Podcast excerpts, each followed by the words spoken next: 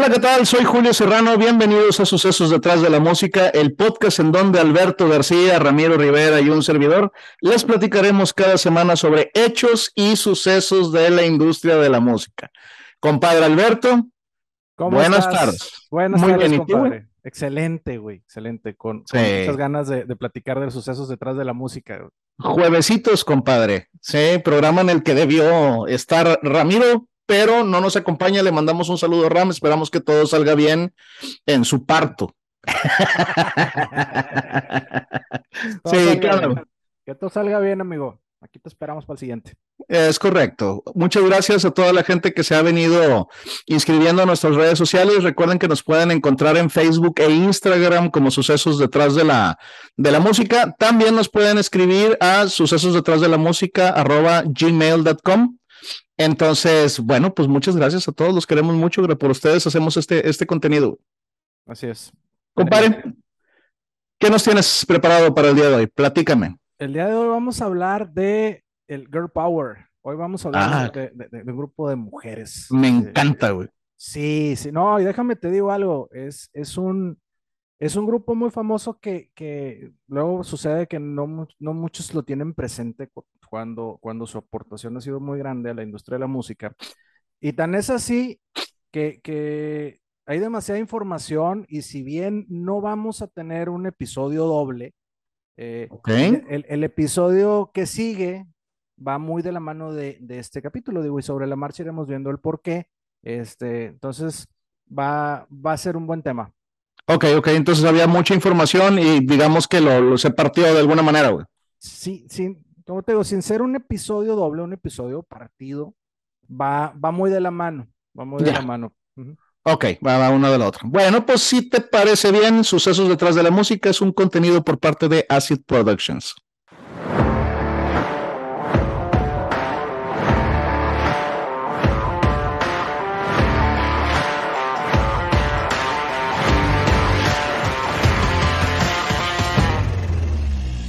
Hola, ¿qué tal? Soy Alberto García. Me encuentro como cada jueves con mi compadre Julio Serrano. Buenas tardes a todos. Hola, ¿qué tal? Y el día de hoy vamos a platicar de un, de un episodio muy interesante que habla de un grupo de mujeres. Entonces, existen sucesos detrás de la música que no pueden ser entendidos desde un solo punto de vista. Esto es muy común cuando de lo que hablamos es de un grupo y no de un solista. Entonces, el día de hoy les quiero platicar de una de las agrupaciones de mayor influencia en la industria musical, la cual además de su historia, eh, bueno, su música también ha ayudado a marcar tendencias tanto en moda como en estilo. O sea, eh, hoy en día pareciera que la gente en común ignora el gran legado que tiene este grupo y es por eso que este capítulo tiene el espíritu de traer a estas personas, pues estos orígenes y su importancia. O sea, hoy vamos a hablar, como te decía, de Girl Power. Eh, vamos a hablar de un grupo de chicas que fueron las únicas que en su tiempo fueron las únicas capaces de hacerle frente a la bitlemanía. Ah, te mamaste, ok. Hoy vamos a platicar de The Supremes, las chicas de Motown. Ok, te mamaste, güey. Y, tienes, y tienes razón, güey, ¿eh? Digo, o sea, yo sé que hay una historia interesante ahí, güey. Este, pues prácticamente de lo que platicamos, de lo que me platica Ramiro. ¿Verdad? sí, sí, exactamente. No, digo, y para ponernos en contexto, o sea, pues, estamos hablando de, los Estados Unidos en la época de los 60, digo, ya hemos tocado este punto, ¿no? O sea, ya conocemos que existía todo un problema con la segregación racial eh, y siempre es importante que recordemos pues, que hubo pocas armas tan eficaces para romper esas barreras raciales como lo fue la música. sí, correcto. Fiel a la costumbre de Motown, o sea, Motown hacía música apolítica que nunca trataba el problema de lo que se vivían de manera directa, ¿no? O sea, y, en este punto, pues en este escenario de Supreme logra colarse en los corazones de la juventud de aquella época, pues por tirar esas barreras raciales que existían. Es correcto. Es eh, importante recordar que, que Motown es nuestro episodio número 3, si no mal recuerdo. Así es. Digo, si, si tienen oportunidad, dense una vuelta a escucharlo. Muy importante lo que hizo eh, Motown y según la, según la historia que yo traigo en la, en la mente, aparte Berry Gordy, el, el fundador, va a tener aquí mucho, mucho que ver. Sí. Exactamente. Sí, como, como dices, Motown. Motown es de, de, de, Detroit, Michigan. Y bueno, pues en esta ciudad, en Detroit, el 30 de junio de 1943, nace Florence Glenda Ballard. Ella era hija de Lurley Wilson y Jesse Ballard. Ok. Florence fue la octava de 13 hijos. Ay, güey. sí, no, no, no había tele, no, sí, ya 60 ya había, nomás eran calientes. Sí, exacto. Sí. Su padre fue, eh, eh, digo, Jesse Ballard, pero él había nacido como Jesse Lambert. Pero cuando mataron a tiros a su abuela, él fue adoptado por la familia Ballard. Ok. O sea, quedó solo y lo adoptaron. Exactamente. Jesse dejó a su familia adoptiva a los 13 años y a los 14 ya tenía una aventura con la que sería su esposa. Esto sucedió en Rosetta, Mississippi. Y sí, nomás eran calientes. Ok. exacto, empezado todo. Es la edad. sí, sí.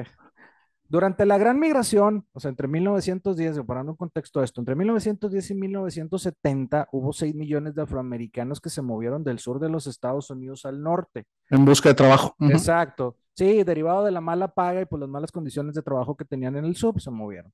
La familia, pues, se muda a Detroit en 1929.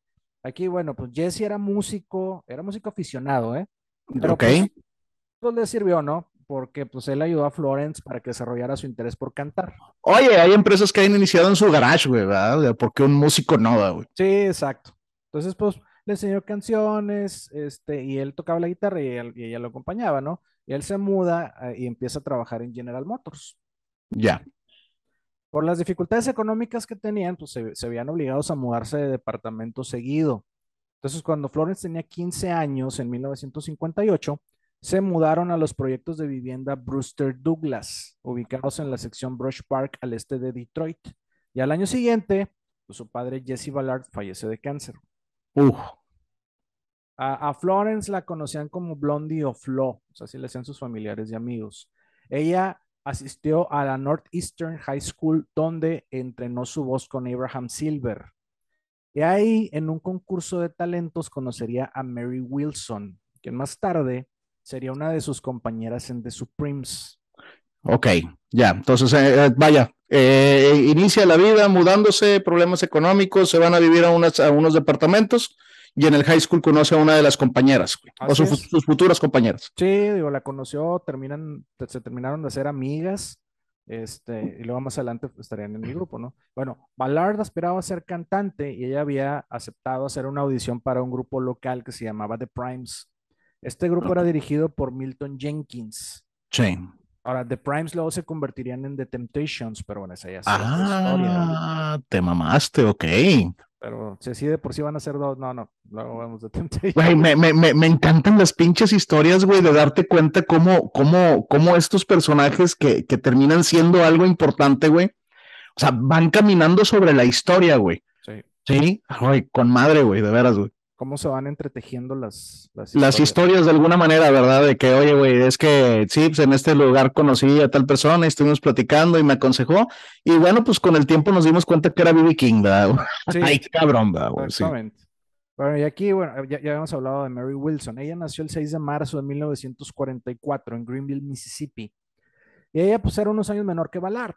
Sí. Este, sus padres fueron Johnny May Wilson y Sam, que era un carnicero de profesión. Mary no tenía 12 hermanos, no, Mary era la mayor de tres hijos. Ya, la, familia, un poquito más. Sí, entonces la familia también pues se mudó como parte de la gran migración. Este, primero se mudaron a Chicago en busca de trabajo y de mejores oportunidades, pero a los 13 años eh, fue acogida por su tía Ivory y su tío John L. Pippin en Detroit, en los departamentos Brewster Douglas, que eran ya, vecinas. Exactamente. Ah, güey, qué chingón, güey. Sí. Con, cuando son mencionabas los departamentos, güey. Sí, exacto, Era importante el dato, Ese es el punto, es un punto clave. Y bueno, sus hermanos llegaron más, más adelante, ¿no? Llegaron porque los papás se divorciaron, entonces llegaron después ahí con, los tíos. Pero para ese entonces, pues Mary ya veía a su tía como su verdadera madre. Ya, o sea, ya había pasado tiempo, tiempo ahí con ellos. Sí, ahora, como dato curioso, en ese tiempo, pues Mary Wilson tuvo la oportunidad de conocer y convivir con Irma, Caroline y Aretha Franklin. ¡A la chingada, güey! Sí, ellas eran hijas del pastor de la iglesia bautista a la que Mary Wilson iba. Conoció a Aretha Franklin, güey. Sí, Ve qué cabrón, güey. Ok. Luego, en 1959, Ballard ya había sido aceptada en The Primes y pues le pidió a su amiga Mary que también hiciera una audición para Milton Jenkins. Y Wilson pronto también fue aceptada para unirse al grupo, ¿no? O sea, Ahora, por otro lado, Paul Williams, otro de los integrantes de The Primes, reclutó a otra vecina de los mismos departamentos que se llamaba Diana Ross. Mm. ok. En ese entonces se hacía llamar Diane, pero se estaba, ¿no? Ahí estaba, sí, Diana Ross. En los mismos depas. Y hablando de Diana Ross, bueno, ella nació el 26 de marzo de 1944, ella sí nació ahí en Detroit. Y de la misma edad de Wilson, digo, porque va, a hablar desde el 43, creo que dijiste. Sí, exacto. Sí.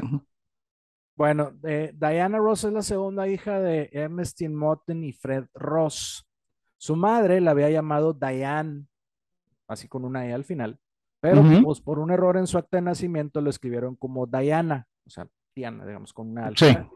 Pero pues de todas maneras, pues sus amigos la llamaban Diane. Ya, como su madre le quiso poner, güey, aunque tuviera el error en el, en el acta, güey. Sí. Pero Ross y su familia residían en el 635 de Belmont Street, este, en la sección North End de Detroit, cerca de Highland Park, este, Michigan. Y ahí su vecino era Smokey Wilson. Ve nomás, cabrón, ok, güey. Pues es que esos tiempos, güey. A la verga, güey, qué bonita época, güey. cabrón, güey. Exactamente. Ahora, por algún tiempo a Diana Ross, cuando tenía siete años, la mandaron a vivir con sus hermanos a casa de sus abuelos maternos, porque pues la, mamá le dio tuberculosis, entonces pues la, la mandaron para allá, ¿no? Sí, durante un tiempo, güey, ¿ok? Ahora, cuando...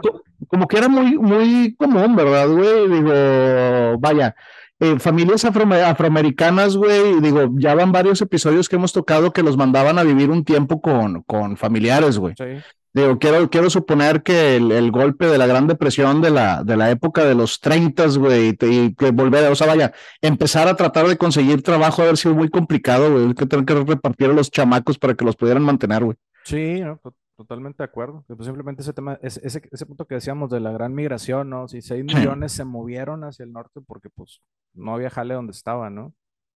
Ahora, cuando Diana cumplió los 14 años, ella y su familia pues se fueron a vivir a los departamentos Brewster Douglas. Ya, vecinitas, ok. Ajá, eso sobre la calle Antoine. pero venía de ser, pero venía de ser vecina de Smokey Wilson, De, Smokey Wilson, sí. Exactamente. Ah, güey, ¿de dónde saqué el apellido Wilson, güey? Denme, un café, güey. bueno, este, ella asistió al Cass Technical High School, que es una universidad de cuatro años en el centro de Detroit que es una escuela especializada o una magnet school, como se le conoce en los Estados Unidos. Ahí Diana estudió diseño de moda, sombrería y sastrería. Ah, ok. ok, ok. Su aspiración era convertirse en diseñadora de modas. Ah, sí. Luego también estudió modelaje y cosmetología. esas eran pues como actividades o clases extraescuela, ¿no? Sí, si, si, alguien, si alguien conoce un poquitito de la carrera de, de Diana, de Diana Ross, entenderá mi reacción, ¿verdad? Exacto. Bueno, y por si eso no fuera poco, todavía tenía tiempo para practicar natación. Ya. Pues, creo que tienes un chorro de tiempo libre. Sí, sí, sí, y aparte era, era la que venía de una familia con menos hijos, güey, evidentemente había un poquito más de, de dinero y libertad, ¿verdad? De no tener que estar en la casa atendiendo a otra cantidad de hermanos que se estilaban en aquella época, ¿verdad? Exactamente. Ahora, Diana en 1960 fue la primera empleada afroamericana de una tienda Hudson's. Esta estaba en el centro de Detroit. O sea, esto nos habla de que pues Diana tenía una presencia agradable, ¿no? Este... Y, y, por otro lado, del problema de segregación, güey. Sí. O sea, hasta, hasta el 60, güey, la tienda Hudson, güey, admitió a su primer empleado afroamericano, ¿verdad, güey? Así es, tienda de lujo, este, bueno, y que cerró sus puertas en el año 2001, por cierto. Sí, correcto. Bueno, o sea, no sabía, pero, pero ya no está, ¿verdad? Digo, pues sí recuerdo las tiendas, pero. Sí, exactamente. Cuando Paul Williams la llevó al ensayo de The Primes, de inmediato la aceptaron. Este, y ahí pues agregaron además a la alineación original a Betty McLeod, novia en este, de la novia en ese entonces de Paul Williams. Ok. Este, y pues Paul Williams también, pues futuro miembro de The Temptations. Sí, sí, sí, sí, Paul Williams sí me, sí me suena, güey. Entonces eran cuatro de inicio, güey. De inicio eran cuatro, pero Betty McLeod solo estuvo por poco tiempo, o sea, duró un año, del 59 al 60. Ya. De, de hecho, solamente hay dos grabaciones conocidas en, la que, en las que participa. Y son haciendo coros, ¿eh? O sea, se cuenta que le hace coros a Mary Wilson en Pretty Baby y le hace coros a Diana Ross en Tears of Sorrow. Ok, de hecho, de hecho, si no mal recuerdo, o sea, vaya, si, si las canciones están en el disco, en el disco ni siquiera sale, güey. No, exacto. No. sale en la portada del disco. Este. Y lo último que se sabe de ella, pues es que falleció a la edad de 66 años. Esto fue en el 2008. Ya, ok. Ahora, ya con el grupo completo, eh, Milton Jenkins las llamó The Primates. The Primates. The Primates. Me acordé de las Ikets. Sí. de, de, Ike Turner. De Ike. Entonces, pues las Primates reciben tutela y financiamiento de Jenkins y comienzan a interpretar éxitos de, artistas, ¿no? Como Ray Charles, este, como The Drifters. Y empiezan a tocar en clubes sociales y show de talentos en el área de Detroit. Ok. Además de todo, pues reciben orientación de su amigo y compositor de Broadway, Jesse Greer. Entonces ya con eso, pues pronto el grupo empezó a, ganar seguidores locales. Ya, se empezaron a ganar su, su famita, ¿verdad, güey? Sí, sí, porque aparte presentaban un estilo apropiado para su edad. O sea, pues son chavitas, pero traían vestimenta universitaria, este, o sea, no, no eran así como que muy locochonas. Entonces, pues en pocos meses, ya después de, todo esto, aparte unieron este, a la alineación de sus presentaciones a un guitarrista, a, a Marvin Tarplins, eh, y este movimiento pues ayudó a las a Hiciste, hiciste un, una pausa, güey, en el nombre, en el momento justo para imaginarme de que, de que iba a ser otro de los grandes, güey. No lo voy a decir, pero, pero me, imaginé, me imaginé que era otro Marvin, güey, que andaba también ahí por la, por la época, ¿verdad? Y por la época y por la zona, güey. Exactamente. Este, bueno, con, con esta adición, eh, te digo, pues ayudó a las Primates a distinguirse entre otros grupos de la época. Luego este Tarplanes se convertiría en el guitarrista de The Miracles. Ve, cabrón, ok. Luego, el 4 de julio de 1960, ganan el primer lugar con su participación en el Festival Internacional de la Libertad de Windsor en Detroit. Ok, o sea, un eventillo ahí, güey, ganaron su primer lugar, güey. Sí. Ahora, esto lo que hizo fue que las chicas se pusieran como su principal objetivo grabar un disco. Y pues tenían la esperanza de que las grabara el, sello local, que era pues Motown, ¿no? vaya, que, que escuchen el episodio, se van a dar cuenta que en ese momento era lo más grande que, que había, ¿no? Más si eras afroamericano. Exacto. Entonces, pues te acuerdas que Diana pues tenía, tenía había, había estado de vecina con Smokey Robinson. Bueno, Smokey Robinson era la voz principal de The Miracles. Entonces fue con él para pedirle que le ayudara a conseguir una audición con Barry Gordy pues que era el ejecutivo, así el director ejecutivo, el fundador de la compañía. Y gran amigo de Smokey. Y gran amigo de Smokey, exactamente. Ahora, a Robinson le gustaban la música y la actuación de las chicas, así les decían en Motown, pero más le gustaba el guitarrista. Entonces, eh, no, dijo, esto es bueno. Sin nada pendejo, ¿ah, No, no, entonces. Este, y cuando escuchan la historia de, de, de, Motown, digo, no, no, no sé exactamente por dónde vamos a ir por aquí, güey, pero, pero este par, este par de cabrones, lo que es Smokey y Barry, son unos pinches tiburones, ¿verdad, güey? Ah, nunca perdamos de vista, güey, que siempre en su mente, güey, estaba, estaba hacer negocio, ¿verdad, güey?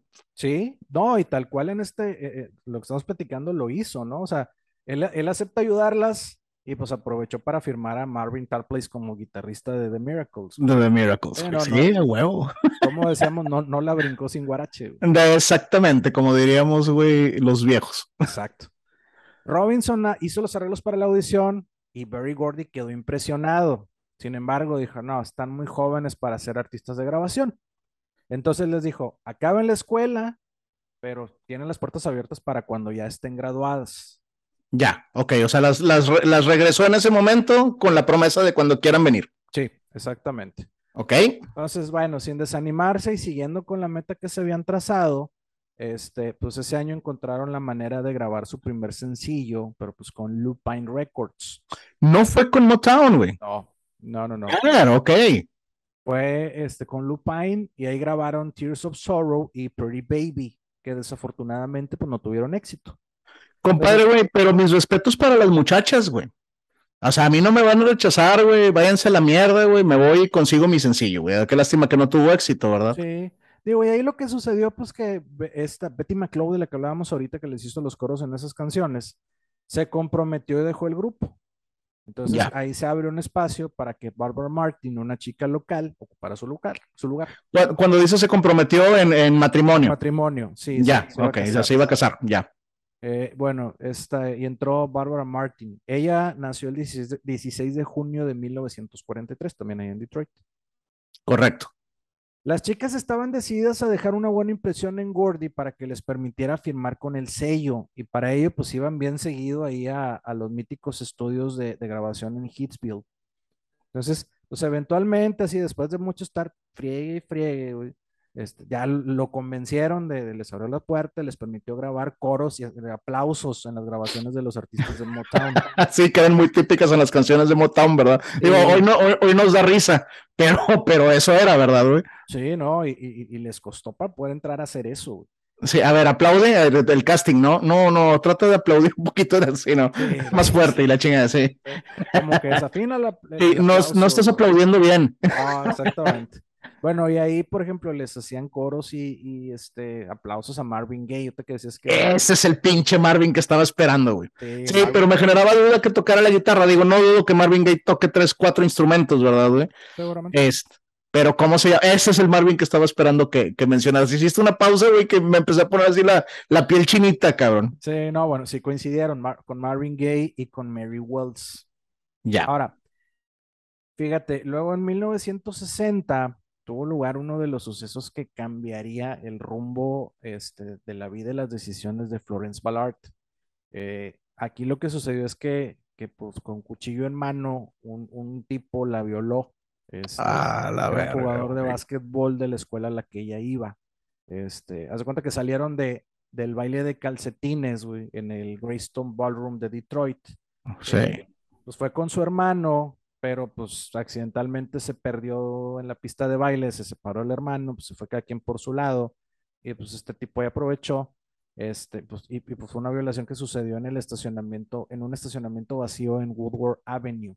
Verga, güey, qué mala onda, cabrón. Pero, güey, digo, pues es que, güey, son zonas muy pobres, güey, ¿verdad? De la, de la Detroit, güey, este, y bueno, güey, precisamente el movimiento de Motown era tratar de quitarle esa imagen que tenía el, afroamericano, güey, en aquel entonces. Pero es que el tema es que sí era, güey.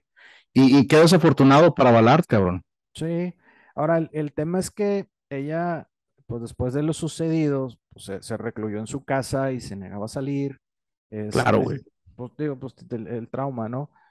Eh, no, no veía a sus compañeras de grupo, entonces ellas preocupadas, pues te hablo de que pasaron semanas, pues la encontrar, fueron, ya habló con ellas, este, y, les platicó lo que había sucedido. Entonces, sus compañeras le mostraron apoyo y comprensión, pero pues el hecho, el hecho estuvo muy, muy traumático.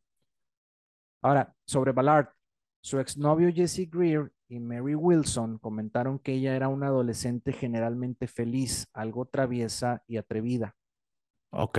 Y Wilson asegura que el incidente contribuyó de manera definitiva a los aspectos más autodestructivos en la personalidad adulta de Ballard. O sea, cinismo, pesimismo, miedo, desconfianza hacia los demás.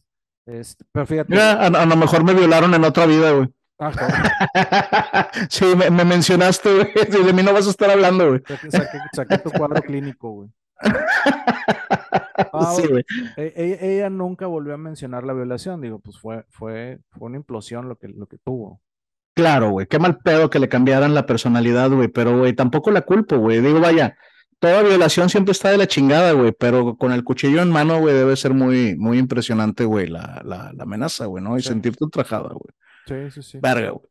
Ahora, bueno, regresando a, al grupo, Finalmente, el 15 de enero de 1961, Perry Gordy ya accedió a firmar a las chicas en el sello, pero con la condición de que le cambiaran el nombre al grupo, porque pues el grupo de Primes también ya habían llegado a un acuerdo con Motown y pronto firmarían como The Temptations. Y seamos honestos, güey.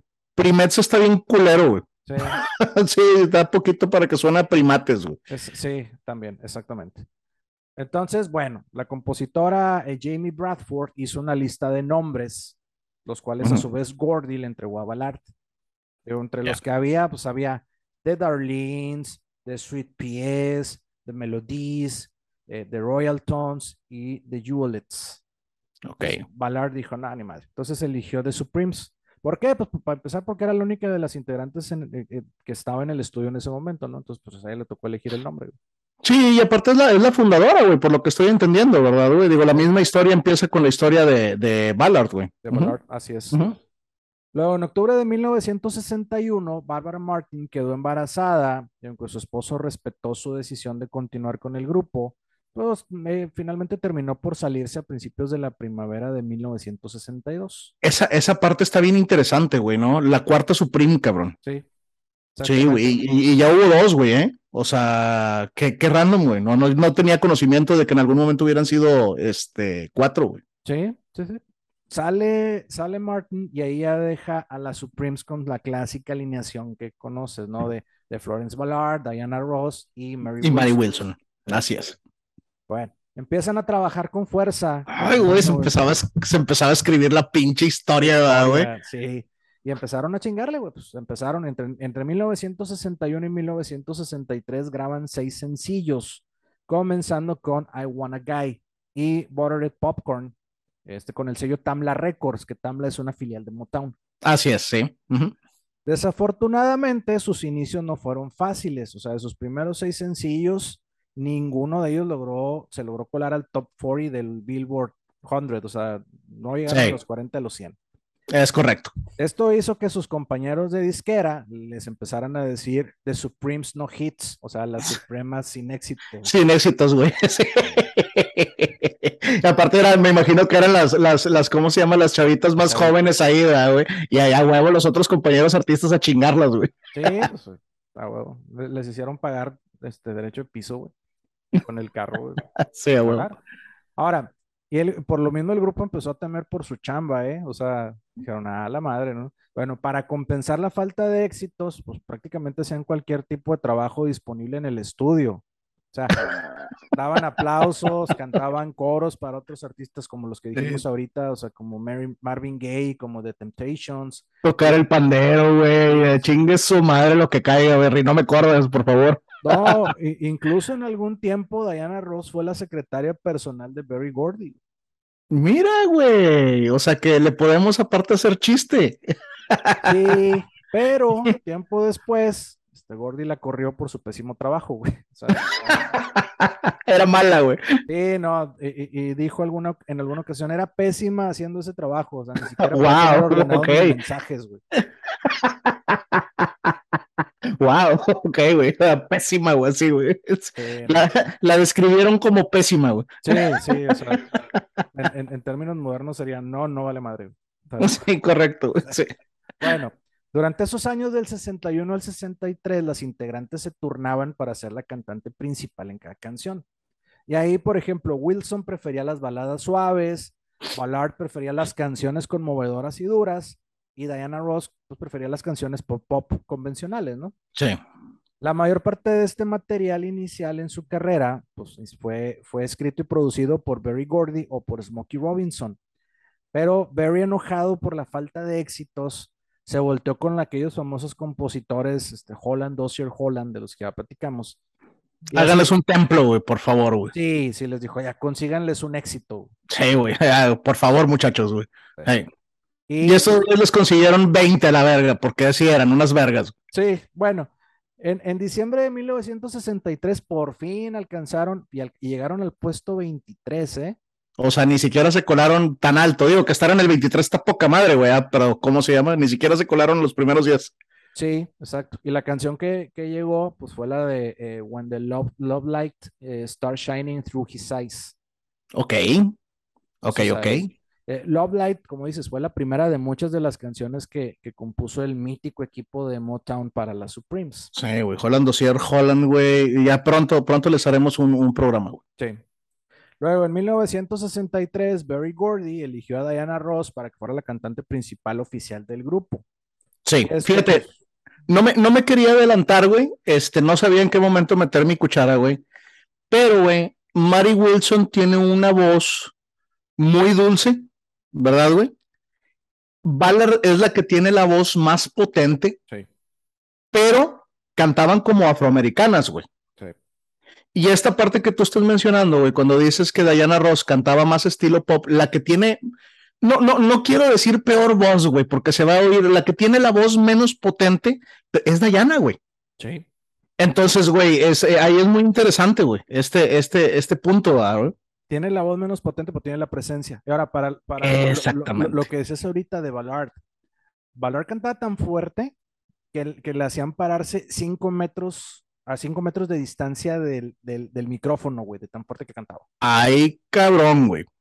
Buen, buen dato, güey. Sí, tenía una voz muy potente, Valar, cantaba muy bonito, pero insisto, cantaba como, como afroamericano, ¿verdad, güey? Sí. O sea, Exactamente. Ahora, pues obviamente esta decisión, pues no, no, le, no les gustó así como que mucho, ¿no? O sea, porque a Valeria Wilson les dieron solos periódicamente en los álbums. No, claro, güey, pues Ballard era, en, en, entre comillas, la, la, líder nata del grupo o la, o la, que lo vio nacer. Yo me imagino que las otras chicas medio le respetaban esa jerarquía, güey, por decirlo de alguna manera, y de repente llega este güey y pone, pone a Dayana al, al frente, güey. Sí, digo, tan, tan, le respetaron como dices, que, que Ballard siguió cantando uno de esos números en solitario con una canción que se llama People.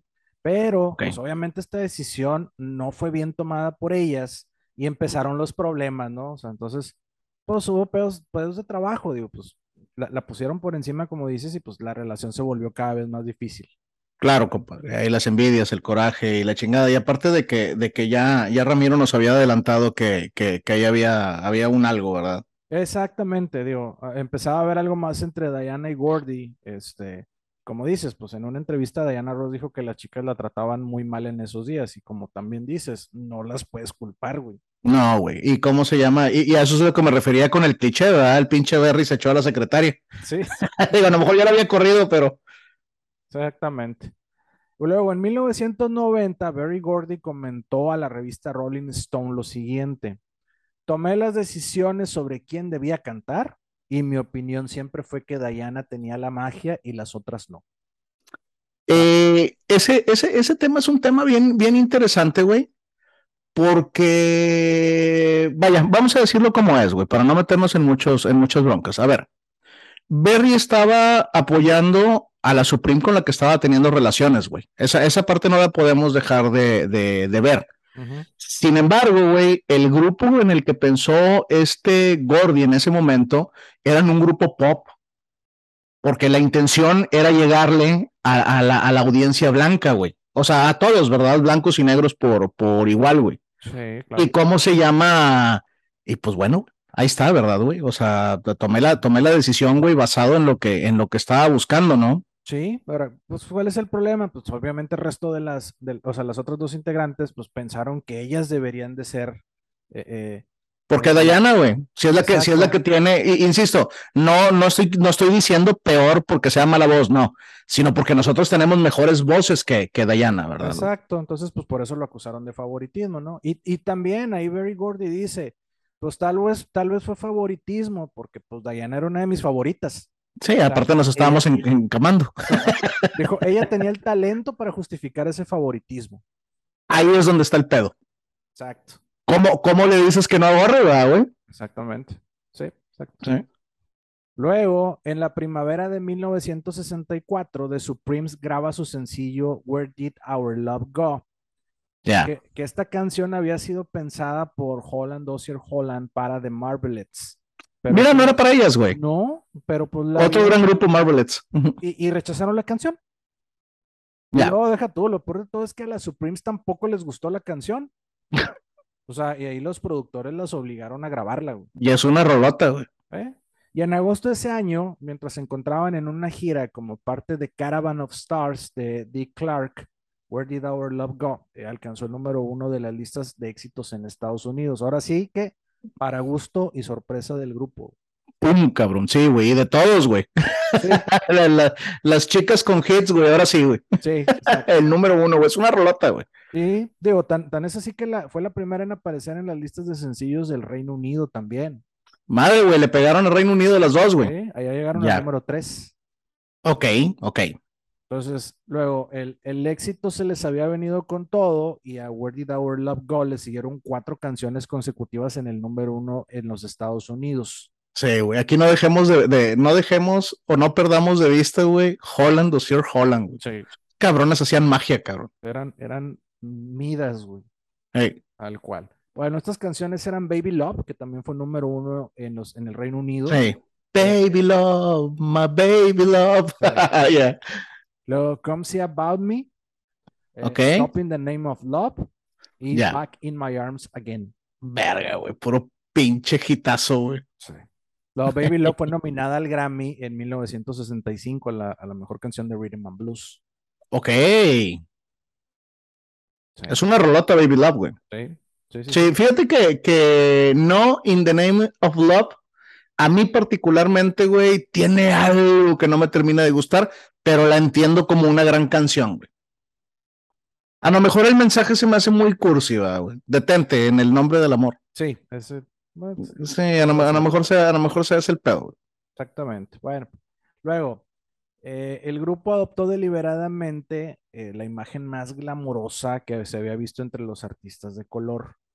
Así es. Y ahora, gran parte de esto pues fue, fue a instancias de Berry Gordy y de Maxine Powell, quien dirigía la escuela de acabado interno de Motown, o sea, el shineado Sí, la, mencionamos en el episodio 3, güey. Los enseñaban hasta pararse, cabrón. A pararse, comportarse y todo, güey. Exacto, exacto. El, famoso departamento de desarrollo de los, de los artistas. O sea, Exactamente. Pulir el diamante, güey. Imagen y, manera de, comportarse, como dices. Luego, bueno, la voz de Diana Ross, ya, ya platicamos de ella, ¿no? Tenía un estilo de voz fina y tranquila. Entonces eso, pues permitió que las damas embellecieran su feminidad. Sí. Entonces, en lugar de imitar las cualidades de los grupos masculinos, lo que hacían pues era esa parte de la feminidad, ¿no? Sí. Y, evitaban las apariencias sencillas y evitaban las rutinas básicas de baile, ¿no? O sea, aparecían en el escenario con maquillaje detallado, con vestidos, con pelucas, o sea, así todo de costura. Y, realizaban una coreografía elegante eh, creada por el coreógrafo de Motown, eh, Charlie Atkins. Sí, güey, y era muy común en los grupos de aquella época, los grupos femeninos, güey, que trataran de imitar a los grupos de, de hombres, ¿verdad, güey? Sí. Digo que desafortunadamente no estamos de acuerdo, güey, pero ya lo hemos platicado, pues tenían muchos, muchos mayores oportunidades que el de las, el de las mujeres, ¿no? Güey, aquí tienes, aquí mismo tienes en la historia el caso, ¿no? La primer cuarta Supreme, güey, este, se salió porque se iba a casar, güey. Sí eso era en, aquel, en aquel momento, desafortunadamente, ¿verdad, güey? ¿Cuántas mujeres, güey, con un gran talento, güey, este, no, no, no, no conocimos, güey, o no vimos en la, en la vida, güey, por, por tomar el camino de irme a la granja con el viejo, o alguna madre así, ¿verdad? Quedar embarazada, güey, güey, es, muy triste, cabrón. Así es. Como siempre, el consejo de Gordy fue, prepárense como si fueran a actuar entre reinas y reyes. Así es. Recordemos que Gordy cuidaba cada detalle de sus artistas para hacerlos siempre atractivos talentos para el público. O sea, público tanto negro como blanco, ¿eh? O sea. Para todas las razas, güey. Sí, exacto. Y, todas las edades, güey. Y todas las edades, exactamente. Digo, y esto ayudó mucho para, lo, para derribar las barreras raciales de la época. y para el negocio. Aparte. sí, totalmente. pero no hay que olvidar que es un negocio. Es correcto. Ahora, Revistas como Time y The Detroit News no dejaban pasar en sus publicaciones e, e, ese estilo pulido que tenían las Supremes. O sea, inclusive Time las nombró en mayo de 1965 como el grupo de rock and roll reinante. Sí, güey. y, es que, güey, o sea, impusieron una moda en grupos. O sea, inventaron completamente un concepto, güey. Totalmente, totalmente. Y, y, y agrégale que digo, o sea, pues dices, bueno, Diana Ross era la voz menos potente, digamos, pero hacían ver que Ross era envidiada por el ronroneo de su voz. lo, voy a, lo voy a decir de, esta manera, güey. Es la diferencia entre, entre correcto y adecuado, güey. Sí. Sí, o sea, la, la, voz de Diana Ross era la voz adecuada para The Supremes. Así ¿verdad? ¿Era lo correcto? No lo sé. Pero era, era, la, era la adecuada, ¿verdad? Era lo adecuado, exactamente. Ahora, fíjate, Arnold S. Hirsch de, de Detroit News dijo, no gritan ni se lamentan de manera incoherente. O sea, un adulto puede entender nueve de cada diez palabras que cantan. Ahora, y lo más sorprendente, la melodía se puede detectar claramente en cada canción. Sí. Que es que va parte de lo que, lo que te mencionaba, ¿verdad, güey? Pero, güey, está con madre, sí. Estas pinches viejas no gritan, está con madre. ¿Les entiendes? No, entiende, Sí. no El puedo decir puto- lo mismo de algunos cantantes modernos, ¿eh? Sí, no, no, no. De hecho, yo siempre hago la, hago la broma cuando me preguntan que si me gusta Shakira, güey. Le digo que sí, pero que no entiendo lo que dice, güey. Bueno, sí, hay otros géneros que ni hablemos, güey, porque... pero. Ahora, la, la enciclopedia británica menciona que los sencillos de las Supremes sonaban modernos, ascendentes y elegantemente sensuales, de una manera que atraía por igual a adultos y adolescentes de todas las creencias. Ve nomás, qué pinche belleza, cabrón. Ahora, pues esto, esto no pasó desapercibido, ¿no? Para 1965 las Supremes ya eran artistas internacionales, o sea, recorrían el mundo y se volvieron casi tan populares en el extranjero como en los Estados Unidos. Ojo, su primer éxito, o sea, empezaron en el 60 y en el 61 fue su primer éxito, güey. Una canción que no querían grabar. Una canción que no querían grabar y Que no, les y que no cayó- estaba hecha para ellos, estaba hecha para Marlene. rebote, tal cual. Es correcto. Chingón, güey, güey. Eh, no, pero ya, ya siendo famosas, o sea, ya grababan canciones para bandas sonoras de películas, incluso aparecieron en, en eh, Beach Ball y respaldaron docenas de productos. Es más, en algún momento llegaron a tener su propia marca de pan. De pan. De pan. Sí, sí. El pan más, eh, más elegante del mercado. Supreme. Ok. sí. Sí, güey, el pan supreme, güey.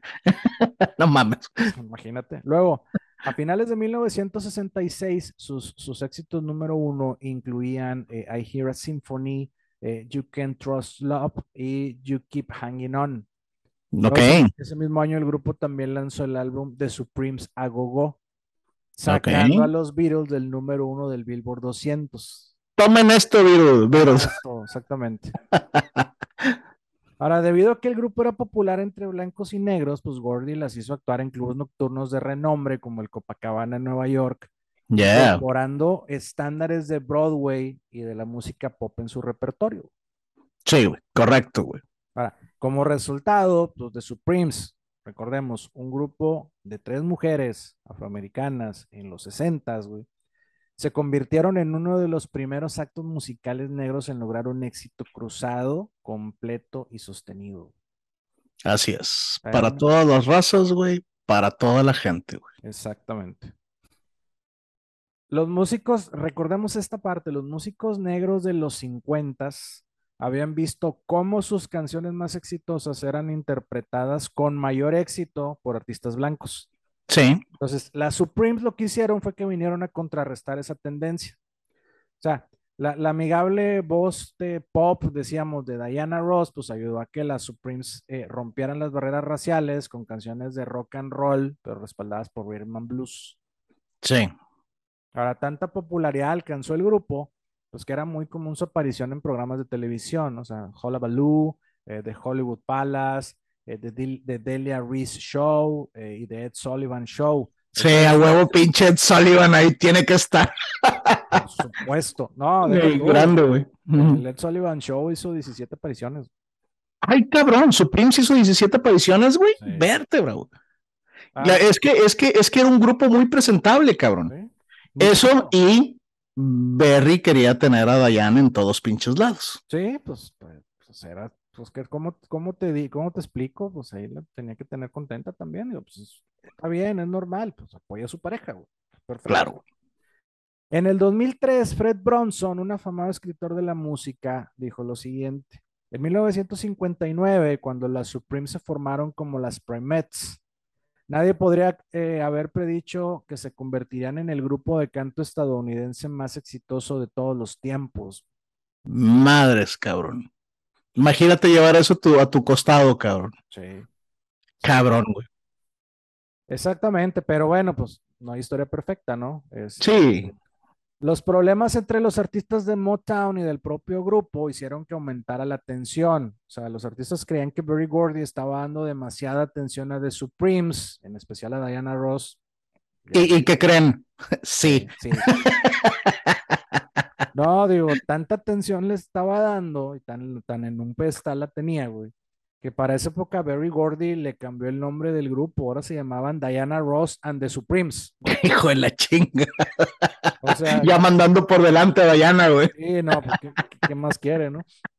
A huevo, cabrón. Entonces esto pues alimentó los rumores de una carrera en solitario para Diana Ross. Así, Y, estaban preparando pues, el camino, güey. y, y contribuyó al desmantelamiento profesional, pero sobre todo al desmantelamiento personal del grupo. Sí, güey. Sí, pues imagínate, güey. Digo, la pones a cantar de primero, güey. Quitando de lado a, lo, que- a la que era, eh, pues llamémosle por, por jerarquía, ¿no? A, a, a- Ballard, güey. Ya te encabronas, güey. Sí. Y ahora llega este güey y te dice, ¿qué creen? Voy a, poner a mi cosita como Diana Ross and the Supremes. Sí, sí, exactamente. No mames. Sí, güey, con el pinche celo que se da entre los artistas, güey, no me imagino la serie de pedos, güey. Totalmente, totalmente. Lo, lo de menos era sacarle la lengua a Diana, güey. Sí, no, pues exactamente. Ahora, por ahí se dice que, que Gordy, Gordy tenía la intención de reemplazar a Diana Ross por Barbara Randolph desde el otoño de 1966. Sin Ok, o sea, embargo, Gordy- pues, cambió parecer y la mantuvo durante varios años más, ¿no? Ya, o sea, o sea, Gordy ya tenía en mente eh, eh, lanzar en solitario a, a, a Diana, güey. Exacto. Paso muy atrevido, güey, escuchando, escuchando las voces de las chicas, güey, realmente fue un movimiento muy, muy atrevido. No viví en esa, en esa época, güey. No me queda completamente claro, pero yo pudiera ver a Berry como un, como un visionario de lo que estaba y de lo que venía, para haber elegido a, a, a Diana, ¿verdad, güey. Sí, digo, y, y al final el tiempo y la historia de Berry Gordy, pues le da la razón. Exactamente, Puede equivocarse en algunas, pero la mayoría no. O sea, en la mayoría le atinó. Entonces, Y lo que decíamos ahorita, güey, funciona para, funciona para ambos lados. O sea, cuando digo que es un tipo que siempre pensaba en el negocio, a ver, ojo, si Diana no le servía con todo el que se estaba acostando con ella, güey, la hubiera mandado a volar, ¿verdad, güey? claro, Porque es el tipo, porque es el tipo de persona, güey. Sí, no, totalmente. Mi amigo Berry Gordy, yo lo conozco muy bien. Compi, sigue, sigue sucesos detrás de la música. ya. Un saludo a Berry Gordy. Ahora, pues lo que ya dijimos, ¿no? Cuando Diana Ross se convirtió en el punto focal de The Supremes, este, pues Ballard, como dices, pues ella había sido la voz principal. Y acuérdate la historia personal que tenía, este, le Sí. pegó la depresión bien cabrón. Entonces empezó a beber en exceso, aumentó de peso. O sea, inclusive ya no, ya había ciertos vestuarios que ya no le quedaban, güey. Sí, cuando, cuando, cuando el alcohol te hace engordar, estás tomando de más. Exactamente. Sí. Sí, sí. Ahora, Ballard había sido muy buena amiga de Mary Wilson, siempre se, man- se mantuvieron como muy buenas amigas. Entonces, eh, Mary Wilson se trató de mantener neutral para ayudar a que el grupo no se separara. Pues finalmente ella fue la que le avisó a Ballard que este, Diana Ross y Berry Gordy la querían correr del grupo. Ya, Entonces, eso. qué pues, mal pedo, güey. Sí, no, eso, eso, eso ocasionó, pues, por ejemplo, en 1967, este, Ballard no se presentaba a las fechas de grabación o ya de plano llegaba tan ebria a los shows eh, que no podía actuar. Verga, güey. Sí, no fue. Digo, era, era, era un despido adelantado, ¿verdad? Digo, no dudo que se le haya venido la depresión, pero entiéndase que también ella la estaba cagando duro, ¿no? Pues sí, digo, ahora sí que, que fue primero la, la cagazón o, o, o- o el- o- o- o el, el motivo que llevó a, pero sí, no, o sea, fue, fue, fue autodestructivo el tema, entonces, Yo creo que en el intro lo, lo- yo creo que en el intro lo dices de la manera correcta, güey. Hay, hay historias, güey, que no se pueden percibir desde un solo punto de vista, güey. A ver, eh, Berry Gordy es, es el dueño del grupo, ¿verdad? Porque así están firmados y de cierta manera él también es el representante del grupo, güey. Entonces, si Berry Gordy dice que ahora van a ser Diana Ross y Supremes porque está preparando para una carrera en solitario, güey, la parte, la parte profesional hubiera sido, a ver, Berry Gordy, ¿cuál es tu plan, güey? La voy a mandar como solista, ok, ¿a quién vamos a meter y en cuánto tiempo podemos esperar? Y mira, tú sigues cantando calladita y hubieras seguido con tu carrera, ¿verdad, güey? exactamente. Pero si, si te pones a pelear por querer tener el, el- el primer lugar o ser el, el foco central, pasan este tipo de cosas, ¿verdad, güey? O lo podemos de- de ver del otro lado y nos podemos poner por como Berry Gordy es un hijo de puta, güey, porque hizo esto, güey, ¿verdad? Sí, ¿no? Eh, Tiene, tiene varios, varios ángulos. Tiene varios tintes, ¿verdad, güey? Exactamente. Cada, cada uno tiene su, su parte de la historia, ¿no? Su versión de la historia, güey. Es correcto, sí. Ahora, de que la cagó, pues sí la cagó, o sea, fue, fue una actitud muy poco profesional por como lo quieras ver. Eh, Esa. sí, o sea, ya, ya para decir, ni siquiera le resultaba posible actuar, o sea, cabrón. Ahora, Ya. pues, tan, tan es así que en algunas actuaciones en ese año, en el 67, la tuvieron que reemplazar. Tenía había un grupo de respaldo de Motown y, y de ahí sacaron a una a Marlene Barrow para que la reemplazara. Para que la reemplazara cuando andaba ebria, güey. Sí, era un grupo de respaldo que se llamaba The Andantes. De Andantes. Sí, sí me suena, ¿cómo no? Luego, pues en abril de ese, de ese mismo año, Barry se puso en contacto con Cindy Birdsong, miembro de Patti LaBelle and the Blue Bells, Sí. que luego además se parecía físicamente a Ballard. Entonces. Entonces dejó en claro su decisión al grupo. este, Co- como- como- de abril.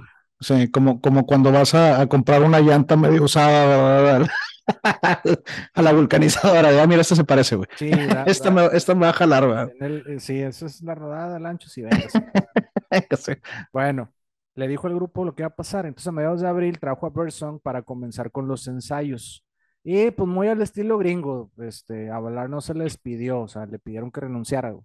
Claro, güey. Sí, es muy típico de acá, güey. Entonces, Birdsong hizo su debut con The Supremes en un concierto en el Hollywood Bowl el 29 de abril de 1967. Ahora, como ella todavía tenía compromisos con The Bluebells, este, los abogados del grupo interpusieron un amparo en su contra. Entonces, en mayo la hicieron, regres o sea, hicieron regresar a Ballard, este, pero ahí Ballard creía que regresaba a un periodo de prueba, pero pues la, la realidad es que no, digo, estaba regresando solo mientras Barry lograba negociar y comprar el contrato de Birdsong. Ya. Y pues durante ese tiempo, Ballard dijo, es otra oportunidad, se puso las pilas, pues trató de encajar nuevamente, bajó de peso, Y qué triste. llegaba temprano al- al- a, los, a las presentaciones, dejó de tomar, digo, por lo menos llegaba sobre los compromisos. Pero Sí. pues ahí el tema es que Birdsong viajaba en secreto con las Supremes y estudiaba sus rutinas, güey. La metían en la maleta, güey. Ahí sí, ahí sí, ahí sí que mal pedo, güey, que no le hayan avisado a, a y se haya ilusionado de esa manera, güey. ¿sí? Sí, esa, esa parte no la conocía, güey. Qué triste, güey. Decir, ay, con madre, me están dando otra chance, güey. Déjame pongo las pilas, güey. Dejo de tomar, qué puta es durísimo. ay, ¿cómo se llama? Y madres, güey. ¿Qué crees? No. Sí, no, Ah. y el problema es cuando se dio cuenta, porque hubo una, una serie de shows en el Hotel Flamingo en Las Vegas, y esto te Sí. hablo del primero de julio de 1967. Ballard descubrió en los camerinos un, un vestuario adicional, ese se lo llevaron para este, pues, a Birdsong. E hizo tal coraje que ese día decidió salir peda al show. "Ah, salió". Ah, la verga. Ya me quiero imaginar la pinche reacción de Gordy, güey. Exacto, o sea, era- eh, provocó un incidente pues, muy vergonzoso en el escenario. En una de las coreografías, pues empujó a propósito hacia el frente, pues mostró el, estómago, este. Verga, perdiendo todo el glamour de las Supremes, güey. Sí, no, y pues con lo detallista que ya hemos hablado, que era, o que es todavía Barry Gordy, Y de Ah, pues, puntitas a chingar a tu madre, ¿verdad? exacto, o sea, en ese mismo momento se regresó a Detroit y ahora sí ya la corrió el grupo, ¿no? Sí, güey. Y ahí ya Birdsong tomó su lugar a partir de ese momento, ya ahora sí como la tercera de The Supremes, y pues salió a cantar para el segundo concierto de ese mismo día, güey. La Birson, güey. Es que, güey, chingado, güey. Y- y- insisto, güey. O sea, no, no, no quiero ponerme del, de, o sea, no es un tema de sexos, güey. O sea, no es ponerme del lado de Berry, güey. Pero es que se vio muy poco profesional, güey. O sea, a ver, te pueden sacar, subiste de peso, te van a sacar, ya no, ya no cumples con los estatutos, le has estado cagando con Supremes. Güey, en Motown hay un chingo de grupos, güey. Tienes la voz, tienes el talento. Sea, si, si se hubiera puesto en, en un plan profesional de decir, a ver, Berry, ok, güey, ya no voy a estar aquí, güey, no soporto esta situación, no quiero que Dayana, güey, cá- cámbiame de grupo, güey, te sirvo, ¿sí me explico, güey? Exacto. Bueno, y te voy a platicar algo peor, güey. Fíjate, a ella la despiden oficialmente de Motown el 22 de febrero de 1968. Ahí recibió un pago único de 139.804 dólares producto de regalías y ganancias. Esto a números de ahorita es un millón noventa mil dólares aprox. ok, Le ofrecieron un contrato como solista. Motown se lo ofreció como parte del acuerdo de salida. o sea, o sea, sí hubo, güey, sí, hubo un ofrecimiento, güey, Sí, o sea, digo, pues, decías, Barry Gordy es un, es un negociante, o sea, él, claro, güey, él sabía la calidad que tenía y se le ofreció, bueno, vente solista, y ella dijo, no, ni madre, güey. Entonces, ella, ¿qué haces, no? Bueno, sí trató de hacer carrera de solista, pero se fue a un sello que se llama eh, ABC Records. Ahí graba, grabó dos sencillos, este, pero pues en 1968 que los grabó, no llegaron esos sencillos a las listas de popularidad. Y ahí Motown, digamos, le sugirió que, que, no promocionara su carrera en solitario como ex integrante de las Supremes. Claro, con lo celoso que es Berry Gordy, güey. A ver, güey. Exacto. Luego, en 1971, Ballard demandó a Motown por la cantidad de 8.7 millones de dólares. Verga, güey. Alegó que Gordy y Diana Ross habían conspirado para obligarla a salir del grupo, pero pues el juez dijo no. Fue, o sea, falló a favor de Motown. Ok. Luego, al poco tiempo, se separó de su, de su esposo por varias disputas domésticas y su casa fue embargada. Luego, en 1972, se mudó a casa de su hermana Maxine con graves problemas económicos, deprimida y pues enfrentándose al alcoholismo. Ya. En esa época ya estaba fuera del foco de los medios, pero luego ese año, el 72, volvió a recibir la mirada de estos porque se acercó al gobierno para solicitar asistencia social. Verdad, cabrón, qué feo. Imagínate, güey, de ser una Supreme, güey, dos años después, güey, estar solicitando ayuda del gobierno, güey. Sí, pidiendo asistencia social, qué cabrón. Luego, en 1975, Ballard recibió un acuerdo de seguro por parte de la compañía de su abogado y el dinero pues, le ayudó a comprar una casa en Shaftesbury Avenue. E inspirada en este pequeño éxito, decidió volver a cantar. Eh, también pues, bien. luego se reconcilió también con Chapman, que había sido chofer de Motown. Este, lo empezaron a salir en 1967 y se casaron en 1968 en, en Hawái. En Hawái, ve, pues por lo menos no fue Tijuana. Por lo menos, exacto. Sí. O Cancún. sí. Su primer concierto solista fue en el auditorio eh, Henry and Edsel Ford el 25 de junio de 1975, siendo parte de la Joan Little Defense League junto con el grupo Deadly Nightshade.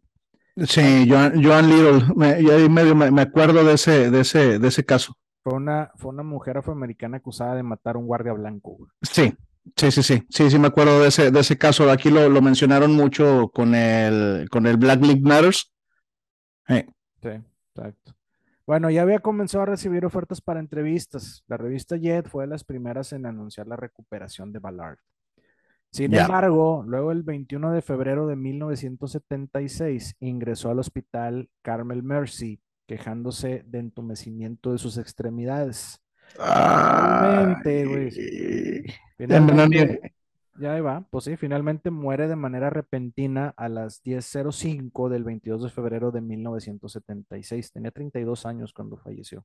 Verga, güey. Y apenas estaba volviendo, rehaciendo. Sí, sí, exacto. Fallece de una trombosis coronaria, que pues es la formación de un coágulo en la sangre dentro de un vaso sanguíneo del corazón.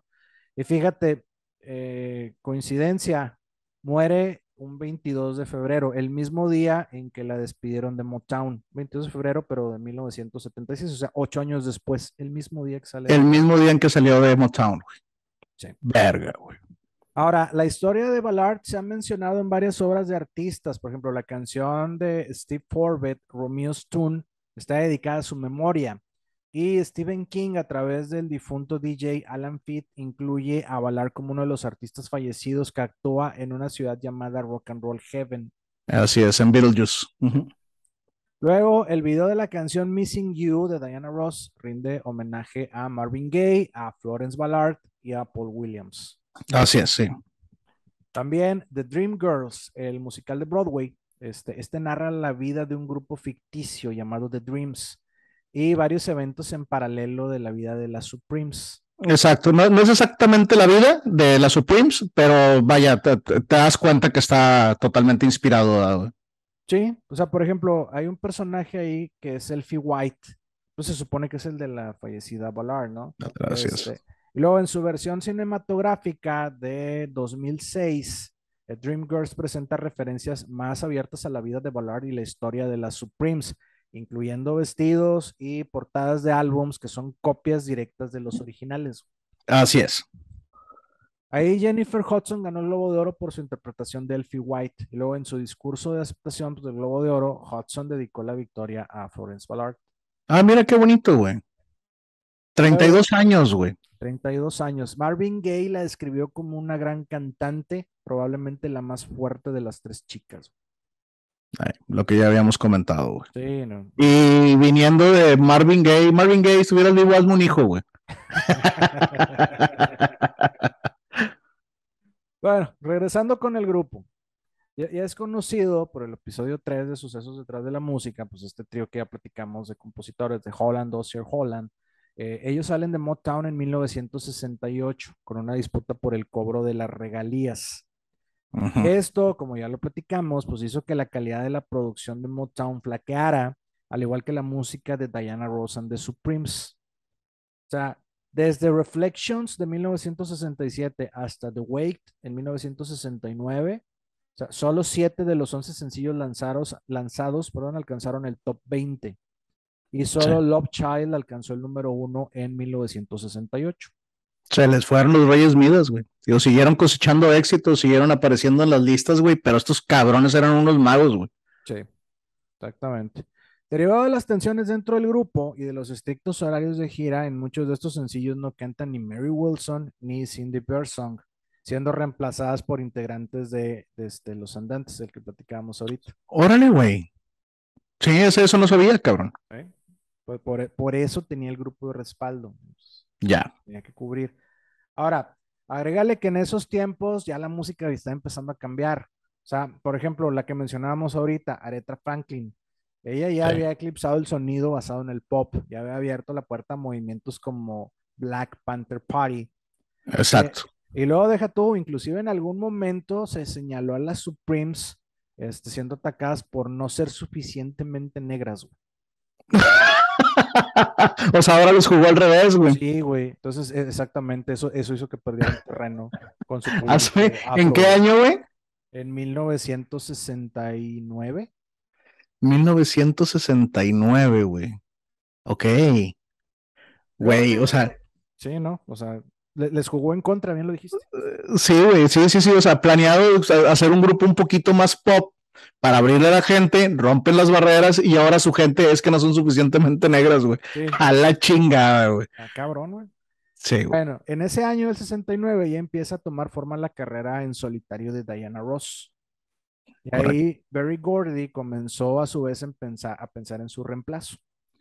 Y luego, pues bueno, al, final ya elige a Jean Terrell, de 24 años, ya quien Gordy ya había visto actuar junto a su hermano, un exboxeador que se llama Ernie Terrell, con sus Ernie Terrell and the Heavyweights en Florida. Ok. Pero dijo, me gusta para mi grupo. Bueno, el lanzamiento de la carrera de Diana Ross como solista se informó en una rueda de prensa el 2 de noviembre de 1969 en Detroit Free Press. Si, si algo se encargaba Berry sobre Diana Ross, güey, era asegurarse que tuviera todos los reflectores, güey. Sí, exactamente. Bueno, como anécdota y, para darnos cuenta del éxito que tenían las chicas, aparte de Diana Ross, del éxito que tenía de Supremes, el 2 de diciembre de 1969, eh, a, Cindy Birdsong la secuestraron a punta de cuchillo. Ay, cabrón, güey. Sí, o sea, el suceso fue eh, eh, en su departamento por un hombre cuando ella iba entrando con, con su en ese entonces esposo, Charles Hewlett, y su amigo Howard Mick. El secuestrador, secuestrador obligó a Birdsong a punta de cuchillo a que atara a sus dos acompañantes y luego la obligó a bajar las escaleras ya que se subiera a un carro.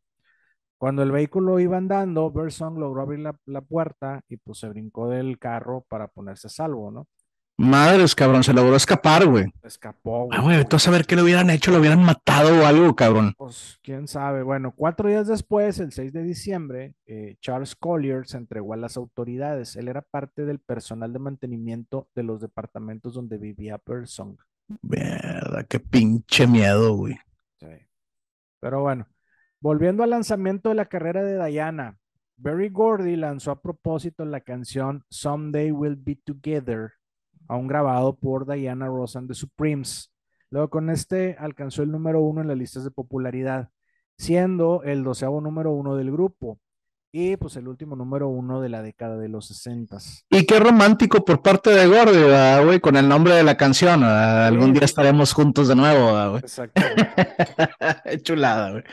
Bueno, con este éxito, con este sencillo, se marca la última aparición en televisión de las Supremes junto a Diana Ross.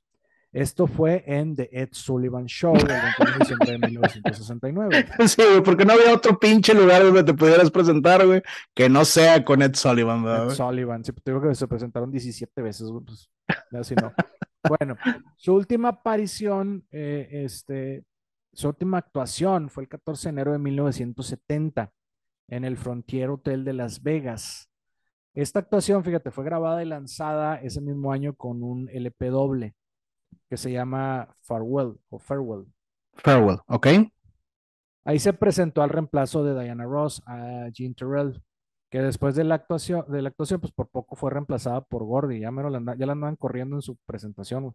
Madres, güey, o sea, se estrenó ahí y dijo Gordy, no, ¿sabes qué? No, güey. Debut y despedida. No, bueno, ahí, ahí entró Mary Wilson al quite. Y ella dijo, no, no, ni madre, güey. Sí, ya, ya ensayó con nosotros un chingo, güey. Fue, fue, fue, fue nervio de primeriza, güey. Sí, no, pero bueno, Gordy se molestó y le dijo en la discusión que entonces, ah, bueno, pues yo me lavo las manos en lo referente del grupo a partir de este momento. ¿Qué mamón? Sí. Ahí sí, qué mamón. Bueno, ventaja, Jim Terrell tuvo de inmediato un impacto positivo dentro de las Supremes. E-, ella, grabó de manera prolífica y exitosa varios de los, este, con varios de los productores de Motown. Entonces, también revitaliza el grupo, ¿no? Y ya revitalizadas, pues obtienen más éxitos en las listas de popularidad desde el comienzo de esta nueva etapa, ¿no? Este, entonces, y, se anotaron uno grande en el Reino Unido, ¿no? Este, y en los Estados Unidos, pues por ejemplo, tenían varios éxitos pop y soul, entre los que se encuentran eh, Up the Ladder of the Roof, Everybody's Got the Right to Love, Stone Love, eh, River Deep Mountain High, eh, Nathan. Esa es una rolota, güey. Ya. Después del éxito de Floyd Joy, Song decidió dejar a las Supremes para formar una familia y pues, fue reemplazada por Linda Lawrence, ex miembro del grupo de Stevie Wonder, del grupo Third Generation. Ok. Y bueno, Floyd Joy, la que decíamos, escrito por Smokey Robinson, fue el último sencillo en entrar al top 20.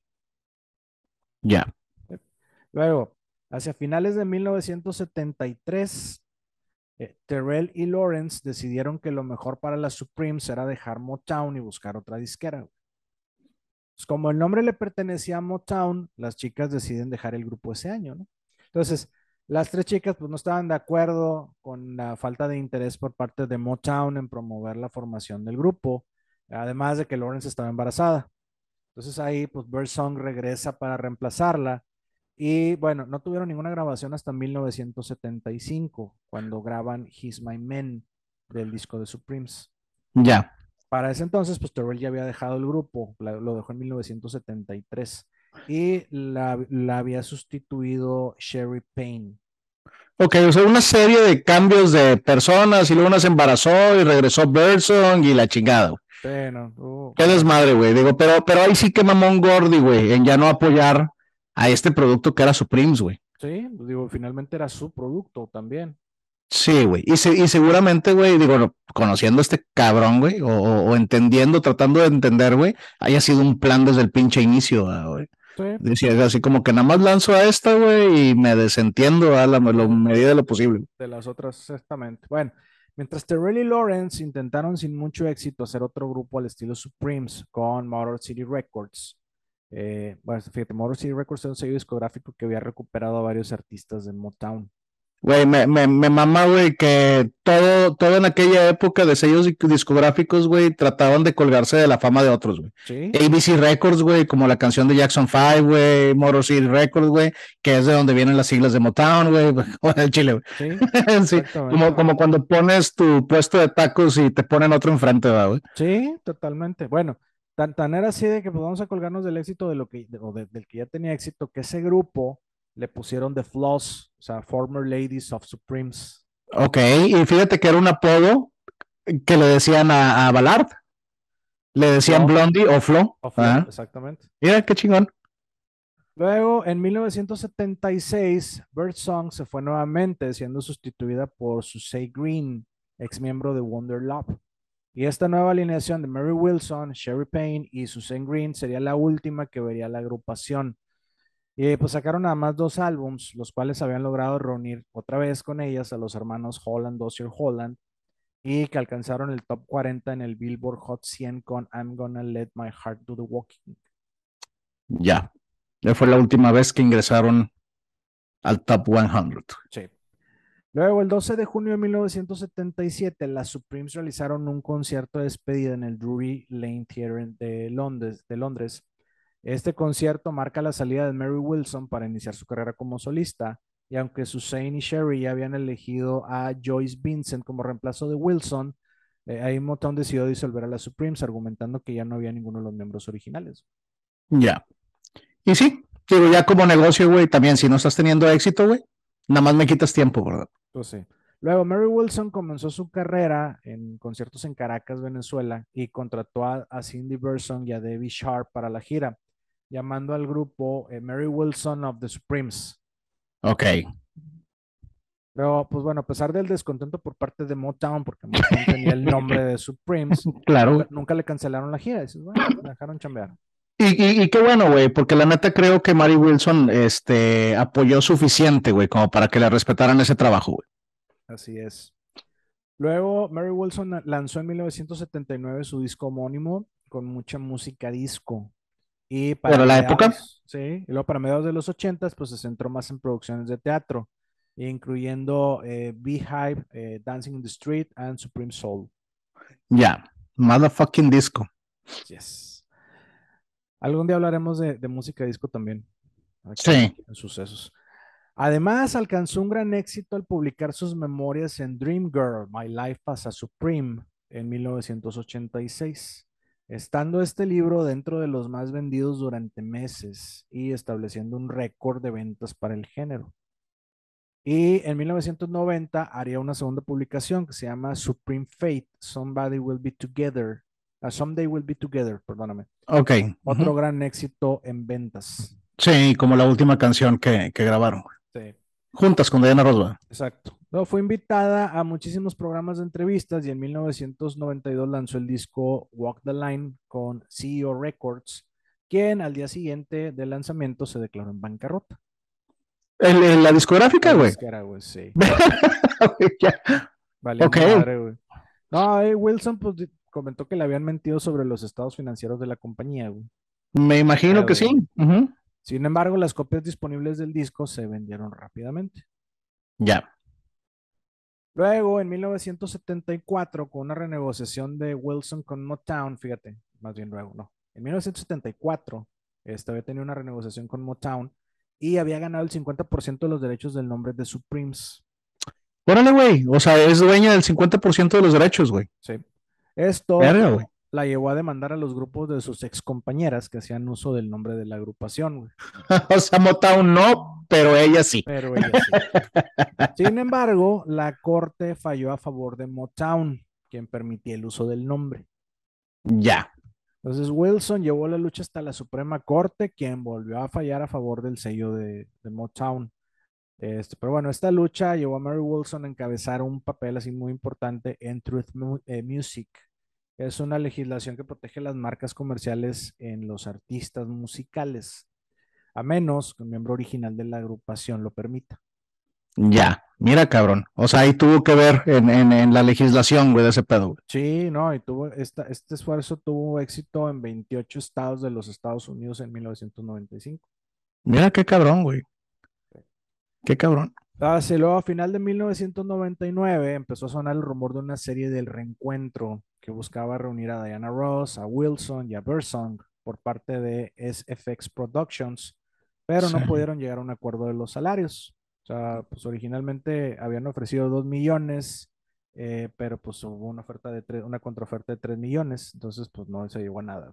¿Y cómo se llama en ese estatus? En ese momento Diana ya tenía un estatus de diva, cabrón. Sí, de hecho, originalmente le habían ofrecido dos millones a Wilson y un millón a Bersong, y Diana pues quiso tres.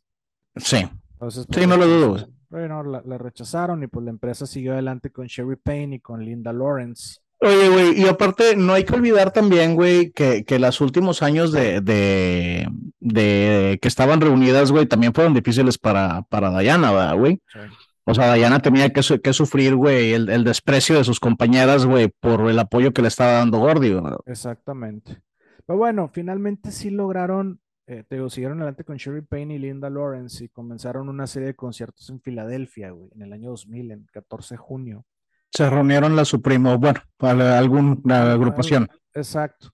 Es, el concierto de apertura eh, albergó a 10 mil espectadores y recaudó más de 629 mil dólares, pero en julio del 2000, o sea, un mes después, se informó que la gira no estaba funcionando en lo económico, entonces, o sea, estaban recaudando menos de lo estimado, así que pues la cancelaron después de 13 conciertos. Ya, o sea, no dio. No. Qué tristeza, güey. Sí. Pero pues es que no era en la alineación original, ¿verdad? Exacto. Mínimo, mínimo hubiera sido la de Bersong, ¿verdad? Barry Wilson, Bersong y, y Diana, güey. Exactamente. Y no deja de ser un negocio esto, ¿no? Ah, exactamente, güey, sí.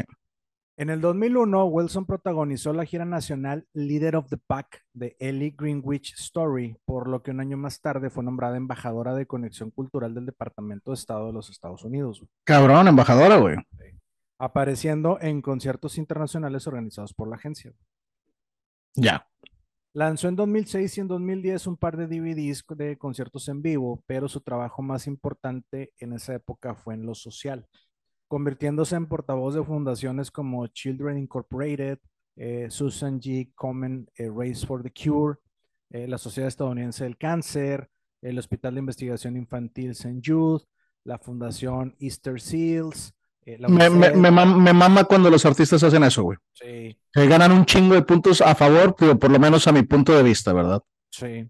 Este, la National Association for the Advancement of Color People o NAACP y la Cystic Fibrosis Foundation.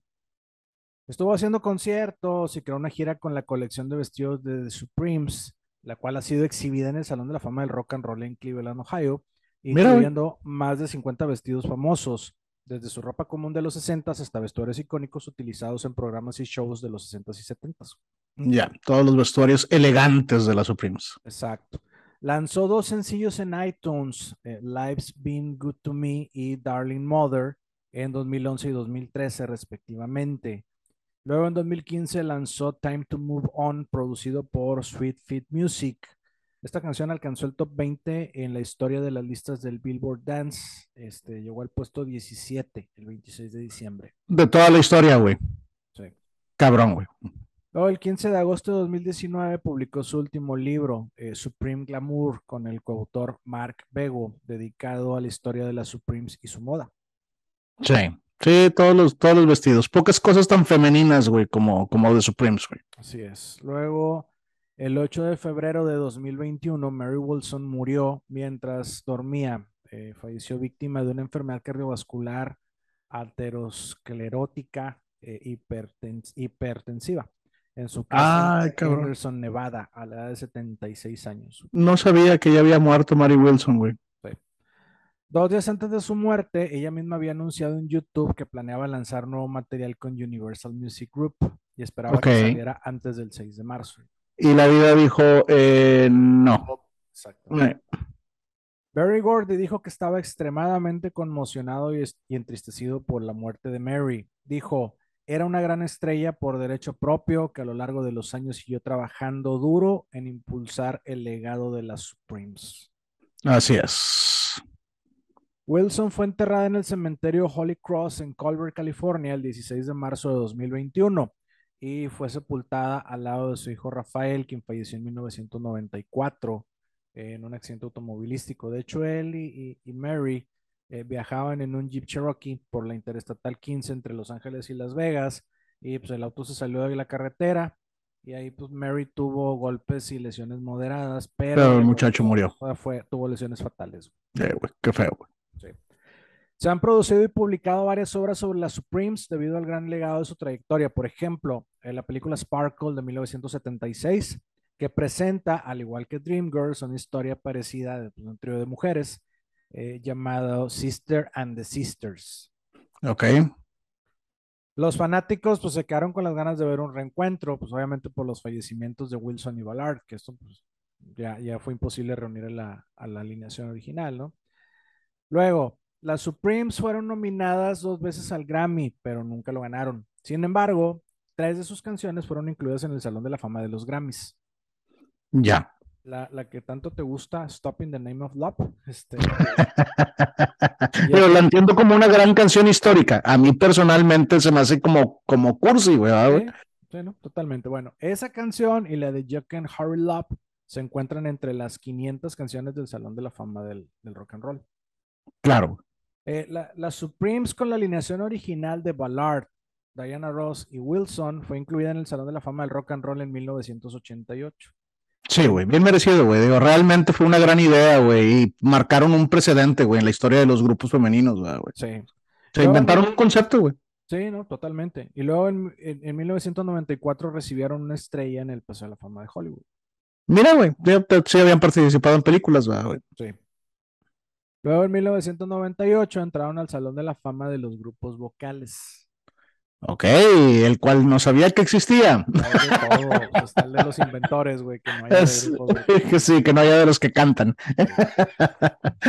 Luego en el 2004 la revista Rolling Stone las colocó en el lugar 97 de los 100 mejores grupos musicales de todos los tiempos. Así es, sí debieran de estar, la verdad, güey. Sí, sí, no, o sea, sí, claro, pues, y, y- y además de, de la calidad vocal y todo esto, pues son notables por la influencia eh, en grupos de chicas de color que vinieron después de ellas, digo así. El caso más llamativo, tal vez, la de, de los Destiny's Child, ¿no? O sea, donde Así es. Beyoncé. Beyoncé, güey, todas esas vienen de ese estilo de, de, de grupos, güey. Sí, bueno, Beyoncé sale en Dreamgirls también. Así es, sí, sí, sí. De hecho, de hecho, por ahí tengo una, una, una historia, güey, este, de cómo se llama, del personaje de, de Beyoncé. Pero, pero lo voy a dejar porque eh, me, me imagino que ya va a ser cuál, cuál va a ser la continuidad, ¿verdad? Sí, por ahí va, por ahí va. exacto. Ajá. Madonna comentó sobre su infancia. Los Beatles estaban ahí, pero yo estaba más entusiasmada con The Supremes. O sea, realmente me gustaban los grupos de chicas. Güey, está influenciada por su Prince Madonna, güey. Qué chingón, cabrón. Sí, exacto. Y, y como bien mencionas, o sea, pues fue imposible para este episodio colocar la vida y carrera en solitario de Diana Ross, ¿no? Este, Sí, güey, sí, sí, de por sí fue largo el episodio, güey, con todo lo que hicieron las Supremes, ¿verdad, güey? sí, y, y, y agrégale que la carrera de Diana Ross resultó ser más exitosa eh, como solista que con las Supremes. Y otra, otra que poca gente reconoce, güey. Diana Ross, güey. Sí. Entonces, vas a guardar Diana Ross para, para el episodio que, que sigue, güey. Para el episodio que sigue, sí, no. pues Qué, bueno que me guardé el comentario de Beyoncé. No, pues pues, sí, no, porque Diana Ross estamos hablando de películas, discos, programas, etcétera. Grammys, premios uno, o sea, toda la época disco, la verga de Diana Ross está cabrona también, güey. Sí, entonces en el próximo episodio les vamos a platicar por qué Diana Ross es considerada la reina del disco y la artista femenina del siglo. Bien, cabrón. Ahora, para terminar, me parecieron interesantes un par de comentarios de gente común que están eh, en las canciones de las Supremes en YouTube. Ok, o sea, buscas las canciones. Y en los, Y- los videos y en los comentarios, ahí puedes ver los comentarios que les han dejado. Ok, El primero que vamos a platicar es de un hombre blanco llamado Dave Smith. Dice, estoy yo en 1965, tengo siete años de edad, viendo a mi hermana arreglarse el cabello como las Supremes, escuchando a las Supremes y preparándose para su cita. Entonces mi padre y ella entran en una discusión porque ella quiere salir con una mini camisa. Ah, los sesentas. güey. cosa tan bella, güey. Sí, sí. Y el segundo es de un afroamericano que solo aparece con la letra Q, con la letra Q. Ok, Dice, gracias hermosas mujeres negras, o beautiful black women, por romper las barreras en este país. Y después, librar cualquier adversidad a la cual ustedes se enfrentaron. Nosotros las aplaudimos y las idolizamos a cada una de ustedes. Verga, güey, qué bonito, cabrón. O sea, la, la, la concepción de cómo tiene la gente el grupo, güey. eh. Sí, muy Sí, güey, es que, es que verdaderamente gran legado el de las, el de las Supremes, cabrón. Así La es. verdad, güey. Este, ¿y cómo se llama? Yo no soy particularmente mucho del grupo de las, de las chicas, me refiero en gusto, en gusto musical, güey. Pero sí las reconozco, güey. Tienen grandes, grandes, grandes canciones, güey. Así es. Son, son influencia de muchos otros, para muchos otros, ¿no? Es- Así es. enseñaron ese camino. Y bueno, Julio, esta fue la historia y el legado de las chicas doradas de Motown, de las Supremes. Te mamaste, güey, y sí me voy a quedar con ganas de escuchar el de, el de Diana, güey. La neta, güey. La, la carrera de Diana está, güey, puta impresionante, güey. Sí, entonces, sí, en algún momento, güey, ya, ya cuando estábamos de último que veía que no tocabas nada, dije, no, ya no se va a tener que quedar a huevo para el pinche, para el otro episodio, güey. Sí, sí, exactamente. Por eso, por eso decíamos al principio que sin ser una, sin ser un episodio partido. Sí, no, no, porque este, este, este es el tema de Supremes, güey? Este, y, y, si, y si tocaste el punto donde Dayana se va, entonces hay que ver qué pasó. Y carnal, güey, te mamaste, güey, gran historia, güey. O sea, verdaderamente me quedo con el comentario del inicio, güey. Una historia no se puede ver solamente desde un punto de vista, cabrón. Y la otra es que en algún momento todos jalan agua para su molino, güey.